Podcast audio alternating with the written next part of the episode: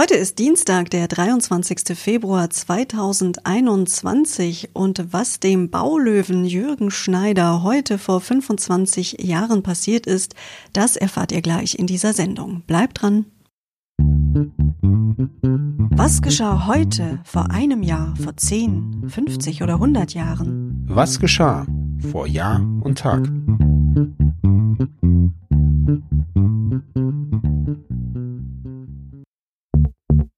Vor einem Jahr.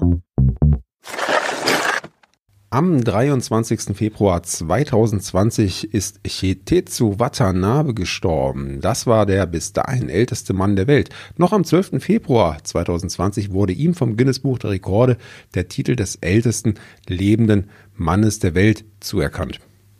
Geboren worden war er am 5. März 1907 in Japan. Er stammte aus einer Bauernfamilie und hat viele Jahre in Taiwan gelebt und dort in der Zuckerrohrproduktion gearbeitet. Nach dem Zweiten Weltkrieg kehrte er nach Japan zurück und arbeitete bis zu seiner Pensionierung als Angestellter. Ja, und bis zum Alter von 108 Jahren lebte er mit einem seiner Söhne zusammen. Er hatte insgesamt fünf Kinder, zwölf Enkel, 16 Urenkel und einen Ururenkel. Seine letzten Jahre hatte er in einem Pflegeheim verbracht. Am gleichen Tag gab es noch eine Meldung aus dem englischen Königshaus. Prinz Harry und seine Frau Herzogin Meghan sollten nach dem Willen der Queen nicht mit der Marke Sussex Royal werben dürfen. Die Marke hatten sie sich vorher für viel, viel Geld gesichert. Richtig, weil sie es für Produkte verwenden wollen. Sie haben da ein Unternehmen gegründet, das alles aber vor dem Hintergrund, dass sie noch im Mai angekündigt hatten, sich von ihren königlichen Aufgaben zurückziehen zu wollen, in Kanada zu leben und eben finanziell unabhängig zu werden. Mhm, ein starker Schritt, muss man sagen, den Harry und seine Frau da gegangen sind. Und ja, man muss wahrscheinlich schon sagen, wenn sie sich vom Königshaus lossagen, ist es natürlich auch schwierig, weiter mit der Marke Royal zu werben. So ist es. Das hätten sie sich denken können. Vor zehn Jahren. Bundesverteidigungsminister Karl Theodor zu Gutenberg verlor am 23. Februar 2011 sein Doktorgrad. Die Uni Bayreuth beschloss, den Doktorgrad abzuerkennen, weil zu Gutenberg in seiner Dissertation in erheblichem Umfang gegen wissenschaftliche Pflichten verstoßen habe. Ja, inzwischen trägt der ehemalige Politiker und heutige Lobbyist aber wieder einen Doktortitel. Erworben hat er den an der Southampton Business School. Ja, und am gleichen Tag übrigens, am 23. Februar 2011, wurde in Oslo in Norwegen die nordische Skiweltmeisterschaft eröffnet. Vor 25 Jahren. Der Immobilienhändler Jürgen Schneider und seine Ehefrau Claudia wurden am 23. Februar 96 von den USA nach Deutschland ausgeliefert.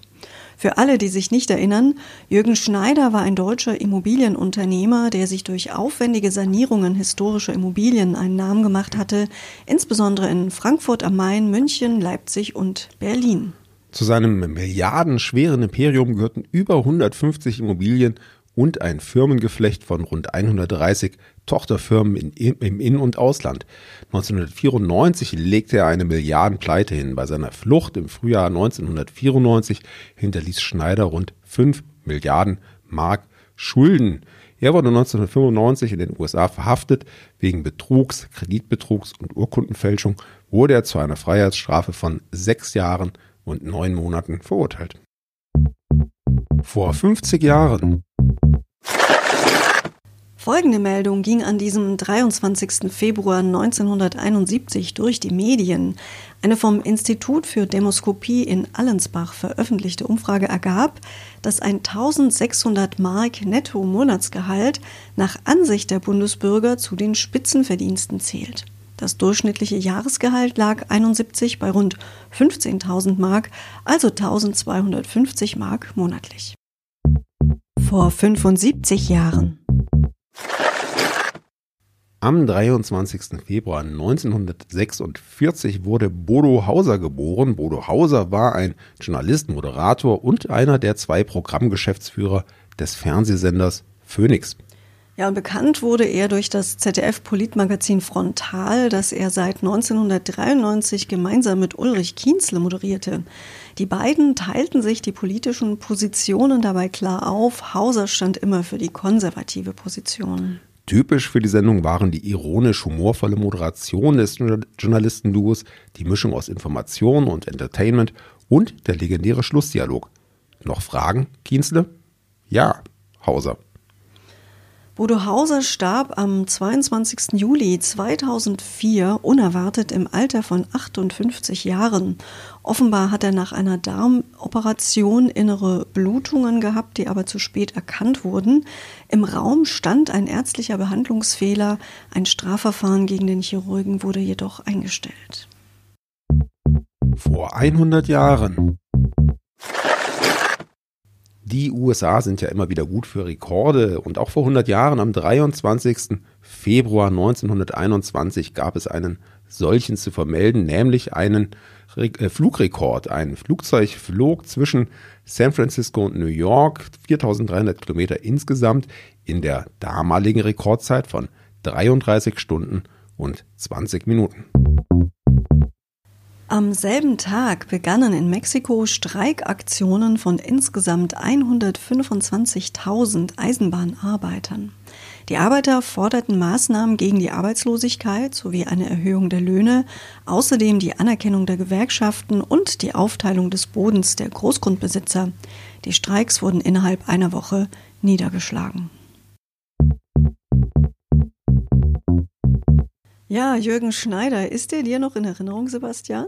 Sehr, sehr gut. Einerseits natürlich durch die vielen tollen, restaurierten, sanierten Gebäude, insbesondere in äh, Leipzig auch tatsächlich, aber auch in vielen anderen deutschen Städten. Aber ansonsten natürlich, ähm, ja, die Pleite war schon legendär damals und ohne Beispiel. Und besonders in Erinnerung ist mir auch noch das Zitat des damaligen Vorstandssprechers der Deutschen Bank, äh, Hilmar Kopper, der die vielen, vielen Gelder, die Jürgen Schneider den kleinen und mittelständischen Handwerksbetrieben auch noch schuldete, als Peanuts bezeichnete. Ja, aber natürlich vor allem deshalb auch eine Unverschämtheit, weil einige der Handwerker ja ihren Betrieb ja schließen mussten. Also für die war das eine sehr ernste Angelegenheit.